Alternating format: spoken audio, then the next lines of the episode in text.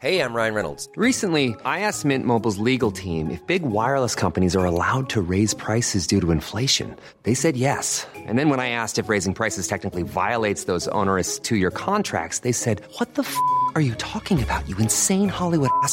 So to recap, we're cutting the price of Mint Unlimited from $30 a month to just $15 a month. Give it a try at mintmobile.com slash switch. $45 upfront for three months plus taxes and fees. Promo rate for new customers for limited time. Unlimited more than 40 gigabytes per month. Slows. Full terms at mintmobile.com. Тили-тили бом, закрой глаза скорее. Кто-то ходит за окном и стучится в дверь.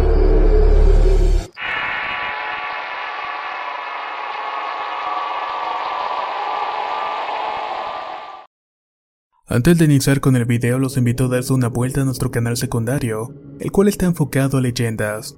Lo actualizamos esta semana y podrán encontrar tres nuevos videos en él. Ahora sin más que disfruten el siguiente relato. El Portal. Historia de terror real basada en la vivencia de Fernando Díaz. Escrita y adaptada por Avocatos para el Rincón Paranormal. Cinco Saltos es un núcleo habitacional perteneciente a la provincia de Río Negro en Argentina. El lugar es mejor conocido como el pueblo de las brujas, y es considerado como uno de los lugares más embrujados del país. Me llamo Fernando y esta es mi historia, una historia donde me enfrenté al mal verdadero. En el año del 96 mis padres sufrieron un accidente de tráfico, y mi madre muere como resultado del mismo. Fue una de las épocas más oscuras de mi vida donde carecer de mi madre me afectó de sobremanera. Si bien Julio mi padre hacía todo lo que podía, la ausencia de ella me dolía bastante. No fue fácil entrar a la adolescencia con un dolor a cuestas. Y si a esto le sumamos que a los dos años del accidente papá entabla una relación con una mujer llamada Débora. Todo lo mencionado anteriormente fueron los ingredientes perfectos para entrar en una etapa de rebeldía total. Me sentía muy dolido por dentro y suponía que mi padre no había guardado respeto alguno a la memoria de mi madre. Como lo dije, me volví un irrespetuoso total y comencé a juntarme con malas amistades. Todo para ocultar y apaciguar el dolor que sentía por dentro. Papá decidió salvarme de ese ambiente y resuelve mudarnos a la localidad de Cinco Saltos, el cual era el pueblo natal de Débora. Un lugar con poco más de 25.000 habitantes a una hora en auto de la capital de Neuquén. Una zona bastante hermosa, pero tras esa hermosa fachada que te da primera impresión en carne propia supe que existe el más profundo mal. Se realizó un contrato de renta por seis meses sobre un inmueble ubicado en la periferia del pueblo. Al término de dicho plazo tendríamos la opción de compra. Papá y Débora habían apostado todos sus ahorros para iniciar juntos esta nueva etapa. Al igual que ellos me encontraba muy emocionado y suponía que como para mi padre y para mí era continuar una vida nueva, la casa suponía un nuevo amanecer en mi existencia. En el 99 por fin nos trasladamos a Cinco Saltos. La casa era como toda la construcción de antaño. Ambientes grandes y separados y dicho mueble se ubica por el camino que va al lago Pellegrini. Con Débora nos encargamos de limpiar las distintas habitaciones, mientras tanto papá bajaba nuestras pertenencias. Durante el tiempo que limpiaba el cuarto que sería el mío por la ventana que daba al patio trasero veo deambular un anciano andrajoso. Hacía pasos cortos con la cabeza agachada mirando el suelo. Me quedé estático observándolo hasta que el tipo levantó su rostro y pude apreciar una sonrisa inquietante en él. No sé cómo explicar, pero ese sujeto me transmitía algo raro. Era una mezcla de miedo y repugnancia. A puro instinto salí corriendo fuera de la casa. Papá al verme tan alterado me preguntó qué sucedía y solo afirmé que había visto un ladrón en el patio trasero. Se llamó la policía y estos rastrearon la zona pero no encontraron a nadie. Antes de marcharse uno de los agentes del orden nos afirmó que no debíamos de preocuparnos por los ladrones, que en la zona ocurrían cosas peores. Como aún faltaba mucho por trasladar, por unos días nos alojaríamos en la casa de los padres de Débora, la cual estaba ubicada en el centro del pueblo. Esa noche me costó dormir y una y otra vez se me venía a la mente el viejo que había visto en el patio. Pasaron los días y comencé a tener muchas pesadillas relacionadas con ese hombre. En los sueños lo veía enojado y advirtiéndome que nos fuéramos de la casa, que se enojaría y que nos haría daño si seguíamos profanando su lugar. Momentáneamente podía rehusarme a ir al inmueble, pero tarde o temprano debería ir allí. Tras 10 días de labores, la casa quedó en óptimas condiciones. En la noche de aquel primer día me despertó sobresaltado por la sensación incómoda de sentir a alguien que estaba muy cerca de mí. Al abrir los ojos, el corazón casi explota en mi pecho. Asomándose por la abertura de la ventana estaba el rostro de aquel viejo. Me miraba atentamente e inmediatamente grité con todas mis fuerzas. Débora fue la primera en entrar a la habitación y detrás de ella llegó mi padre. Aún no me recuperaba del todo cuando nuevamente siento un escalofrío subir por mis vértebras. El viejo, ese anciano que momentos antes lo había visto en la ventana, ahora estaba detrás de ambos con una sonrisa burlona. Había entrado puntitas de pie situándose en la esquina del cuarto. Comencé a gritar que estaba allí, pero tanto Débora como mi padre no veían a nadie. El anciano comenzó a gritar y a ordenarme que nos fuéramos de la casa, que si nos quedábamos más tiempo nos haría daño. Tal cual cada palabra que me decía yo se la transmitía a mi padre y a Débora. Esta no tuvo mejor idea que burlarse y preguntar en voz alta. Viejo, vos quieres que nos vayamos de aquí. Tres golpes fuertes se escucharon provenir del comedor.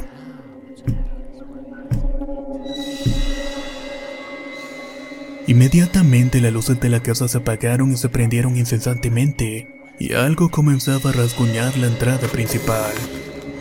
Débora no esperaba una respuesta, pero la tuvo igual. Esa misma noche dejamos todo allí y nos marchamos a la casa de los padres de Débora.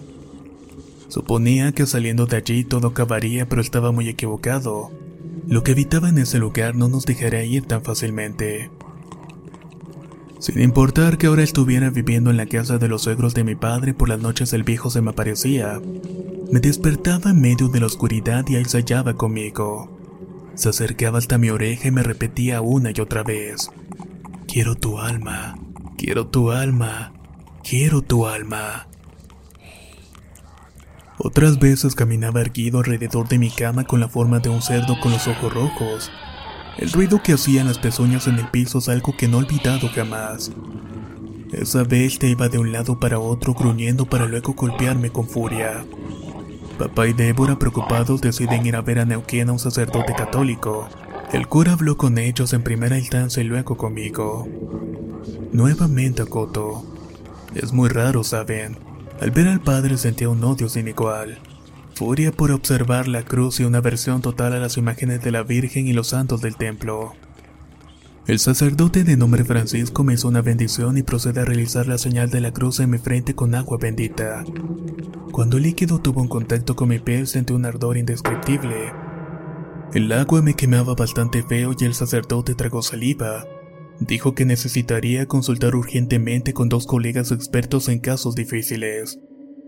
El padre Francisco nos acompañó hasta la puerta de la iglesia. En el momento en que los cuatro nos despedíamos, un hombre con gabardina negra avanzó hacia nosotros y gritó: Es mío, cura, no toques lo que me pertenece. Y en un abrir y cerrar de ojos, tal cual como vino de la nada, desapareció del lugar. Pasaban los días y todo iba de mal en peor. Comencé a tener lagunas mentales, perdí el conocimiento y al recobrar el raciocinio habían pasado horas o incluso días. Durante estos episodios, según mis padres, actuaba bastante raro. Me retraía y solamente deseaba estar en la casa alquilada. La ayuda tardó, pero llegó. Uno de los expertos que vendría a verme a pedido del padre Francisco provenía de Salta, de un lugar bien al norte de esta provincia. Era un sacerdote llamado Miguel Ángel. El otro cura en cuestión vivía en Mar de Plata, pero por cuestión de un viaje al extranjero demoraría un poco más en arribar a Cinco Saltos. Fue un viernes bien temprano que viajaremos a Neuquén para arribar a la cita con los curas. Aunque suene descabellado, poco antes de llegar al lugar tengo una laguna mental. Pero esta laguna mental era distinta a muchas otras que había padecido anteriormente, en donde no recordaba nada de nada.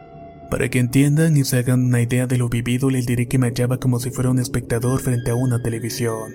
Podía escuchar y ver todo, pero no podía pronunciar palabras, ni mucho menos podía controlar mi cuerpo. Alguien o algo lo estaba controlando. Avanzamos por un pasillo largo hasta llegar a un cuarto donde había una silla y una cruz de madera en la pared. Aquel yo se sienta en la silla y comienza a tararear una canción. A los pocos minutos entra nuevamente Francisco con el padre Miguel Ángel. Este último, sin perder el tiempo, comienza a preguntar. Como mencioné anteriormente, puedo recordar el siguiente diálogo por estar presente de cierta manera. Quiero hablar con quien esté ahí, ordenó el padre. Pues aquí estoy, cura, replicaron. ¿Quién eres? ¿Un espíritu? ¿Un alma en pena? ¿Qué eres? Dime. ¿Eres un demonio acaso? Si no me respondes, debo suponer que no eres nadie y no existes. Tú no me ordenas, cura. ¿Acaso no eres muy poderoso? Hace algo para que te crea o no eres capaz de hacerlo. Miguel. Hey, I'm Ryan Reynolds. Recently, I asked Mint Mobile's legal team if big wireless companies are allowed to raise prices due to inflation. They said yes. And then when I asked if raising prices technically violates those onerous two year contracts, they said, What the f are you talking about, you insane Hollywood ass? So to recap, we're cutting the price of Mint Unlimited from $30 a month to just $15 a month. Give it a try at mintmobile.com slash switch. $45 upfront for three months plus taxes and fees. Promo rate for new customers for limited time. Unlimited more than 40 gigabytes per month. Slows. Full terms at mintmobile.com.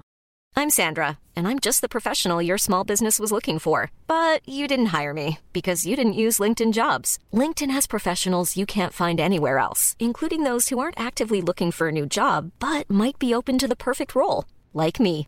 In a given month, over 70% of LinkedIn users don't visit other leading job sites. So if you're not looking on LinkedIn, you'll miss out on great candidates like Sandra. Start hiring professionals like a professional. Post your free job on linkedin.com/people slash people today. Ya nos hemos conocido. Soy el que se llevó la India esa hace 25 años. No pudiste conmigo en su momento y menos podrás ahora. Dicho esto, la habitación comenzó a temblar y fue tan fuerte el movimiento que la cruz en la pared se cayó al suelo. Esto fue todo lo que recuerdo de aquel episodio. Cuando recobré la conciencia estaba rodeado por mis parientes y los padres. Estábamos cansados de no saber a qué nos enfrentábamos y papá y Débora barajeaban la posibilidad de mudarnos a otra provincia. Pero el padre Miguel Ángel acotó que no serviría de nada. Si fuera el caso de una casa embrujada la solución sería ideal, ya que el espíritu se queda aquí en el inmueble. Pero cuando hay posesión las cosas son muy distintas, ya que el espíritu va donde uno va. Muchacho, tendrás que ser fuerte. Te eligieron por algo y hay que averiguar qué fue. Eso fue todo por aquella vez y durante unos días las cosas se mantuvieron calmadas. Una noche que estábamos cenando me desvanezco por completo. En palabras de mis padres me los quedé mirando fijamente por varios minutos con media sonrisa en el rostro. Fe, reacciona por favor, gritó desesperada Débora. No soy Fernando, y falta poco para que me lo lleve. Respondieron. Maldito, ¿por qué no haces algo contra mí? gritó mi padre. Julio, por el amor de Dios, vamos a la iglesia, exclamó la pareja de mi papá. Con esfuerzo me introdujeron en un vehículo y una vez adentro todos los seguros de la puerta por sí solos accionaron. Aún sin la llave el automóvil encendió y en el instante en que las luces se prendieron una figura oscura emerge de la nada. Era una figura grotesca en la cual le sobresalían dos cuernos enormes de la cabeza. Papá cuenta que en ese instante Débora comenzó a gritar y esa cosa levantó su mano y señaló un poste de luz. Y de imprevisto el auto salió disparado y choca contra dicho poste. Mis padres vivieron el terror más absoluto. Ambos aseguran que jamás tuvieron tanto miedo como esa noche. El padre Miguel Ángel al enterarse de los eventos regañó a mi progenitor, que si bien fue loable la actitud nunca tuvo que poner a prueba el demonio, y el accidente con el auto se debió a eso. Por otro lado, el cura me preguntó si estaba dispuesto a soportar el ritual de un exorcismo menor, que de esperar el aval de la iglesia perderíamos un tiempo muy valioso en donde todo podría ocurrir. Los días avanzaron entre las visitas a la iglesia, rezos, misas, pero nada parecía funcionar. Yo me seguía desvaneciendo y las pocas veces que mantenía la conciencia sentía un gran dolor de cabeza. No obstante, una de las tantas noches donde perdí el juicio fue diferente. Nuevamente, como aquella vez que tuvimos nuestro primer encuentro con el padre Miguel Ángel, veo pasar todo como si estuviera observando una película. En las visiones pude apreciar al viejo que me molestaba caminando en círculos por la casa alquilada. Caminaba de un lado para otro hasta que de pronto se dirige hacia afuera de la propiedad. A unos escasos 20 metros del inmueble se hallaba un pozo en el suelo, y en ese hueco el anciano se introducía. Me acerco hasta la fosa y aterrado diviso unos seres inhumanos, grotescos y deformes, bestias similares a ciertos animales con un toque de personas humanas. Todos me estaban mirando con una furia sin igual. Puse al tanto de esto a los sacerdotes como mis padres y la información sobre el pozo era una pista importante para comprender la razón del todo. Pero palabras del cura estábamos a contrarreloj por lo visto. Lo que me estaba atormentando había traído mal demonios para atormentarme, y ese pozo constituía un portal al Averno. Inmediatamente los padres Francisco y Miguel Ángel organizaron una sesión en la casa que supimos alquilar. Si me preguntan qué sucedió aquel día no recuerdo mucho. En palabras de mis padres aquí me transformé literalmente en alguien más. Gritaba con odio y maldecía con una voz ronca a los curas, y en cierto momento por unos meros segundos mi rostro se transfiguró en algo similar al rostro de un puerco. Lo que sí no recuerdo con nitidez fue que en cierto momento me había rodeado por una oscuridad total, pero las tinieblas se fueron disipando paulatinamente. Poco a poco comencé a escuchar una voz conocida que recitaba una y otra vez hasta el cansancio. En nombre del Dios Todopoderoso, su divino Hijo Jesús, su Madre María Santísima, la Virgen María, arcángeles y potestades divinas, resuelvo toda artimaña y pactos diabólicos. Dios Padre lo ordena, váyanse de aquí. La sangre de Cristo lo ordena, vuelvan a la oscuridad inmediatamente. Esto se repitió varias veces hasta que siento un ruido tremendo, similar a una bomba un estruendo y como si me estuvieran ahogando resurjo de un mar que me ahogaba. Me sentía muy débil, pero el padre Miguel Ángel no me dejó descansar aduciendo que era necesario ir hasta el pozo. Fuimos los curas, papá y yo, hasta detrás de la casa. Efectivamente, en el suelo había un pozo sin fondo y era imposible divisar el cimiento del hueco. Los curas comenzaron a rezar y durante el tiempo en que orábamos apareció el anciano que habíamos visto la primera vez que había llegado a la casa. El señor sin mediar palabra dio un salto cayó en el hueco, y los cuatro nos miramos y nos persinamos al mismo tiempo. Mi papá hizo un contrapiso sobre el pozo y arriba de él te dibujó una cruz. Fueron meses difíciles. Habíamos perdido el depósito del dinero y Débora dejó de trabajar para estar conmigo acompañándome a cada momento y esto obviamente significaba una entrada menos de dinero. El padre Miguel Ángel antes de volver a Salta nos explicó lo siguiente. Uno no se levanta una mañana y te encuentras endemoniado poseído. Lo mismo ocurre con las cosas. Si se trata de una casa o un edificio tenemos que preguntar qué es lo que trajo la oscuridad o el mal a ese lugar. Este pozo es una puerta al infierno. Alguien lo realizó como parte de un ritual y dejó abierto el portal. Solo hay un dios y el maligno es una criatura. Él solo puede manipular la materia ya creada y es muy bueno con eso. Él vive para infundir el miedo y aislamiento en el alma humana. Con la obsesión y la opresión los demonios se encuentran escalando la muralla del castillo, pero afortunadamente no han entrado. Pero en el caso de la posesión la entrada ya ha sido derrumbada. Débora en el calor de la charla preguntó curiosa a qué se refería el demonio con aquel episodio ocurrido hace 25 años. El cura entonces le respondió, Mija, en el norte de reservas indígenas es costumbre que muy niñas se casen con el cacique de la tribu. María fue una niña que fue obligada a casarse a los 10 años de edad. El hombre que le tocó como esposo era alguien ruin que le hizo muchas cosas bastante feas. Esta muchacha creció con mucho odio y rencor. Cuando creció buscó en lo esotérico una vía para vengarse y todo salió mal y algo se apoderó de ella. Por más que intenté ayudarla no pude hacer nada y en un descuido de todos la muchacha optó por terminar su existencia en un árbol. Por último el cura regresó a su provincia y nosotros nos mutamos de cinco saltos. Reanudamos nuestras vidas y sobre la casa en cuestión no quiero ni deseo saber nada sobre ella. Pobre de aquella gente que llega a habitar allí y se atreve a abrir el pozo que tapamos. Sin dudas el pueblo de las brujas como es conocido Cinco Saltos hace gala su nombre.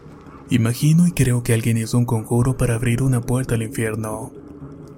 A modo de reflexión final, resta decir que en este mundo el mal acecha entre las sombras más oscuras en los lugares más comunes, y de las maneras menos impensables se manifiesta. El Portal, historia de terror real basada en la vivencia de Fernando Díaz, escrita y adaptada por Avocatos para el Rincón Paranormal. Si quieres conocer más historias del mismo autor, te invito a visitar el enlace que dejaré en la descripción del video. Nos escuchamos en el próximo relato.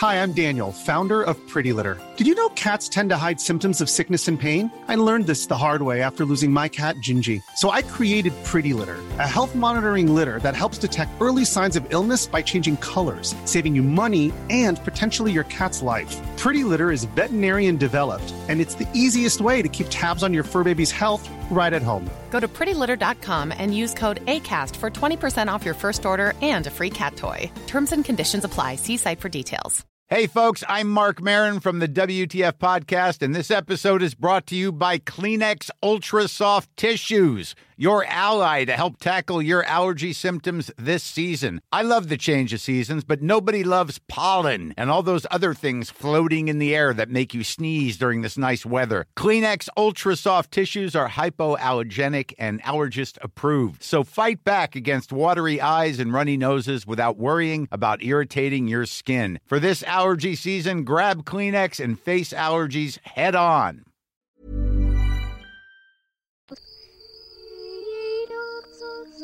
cold clothes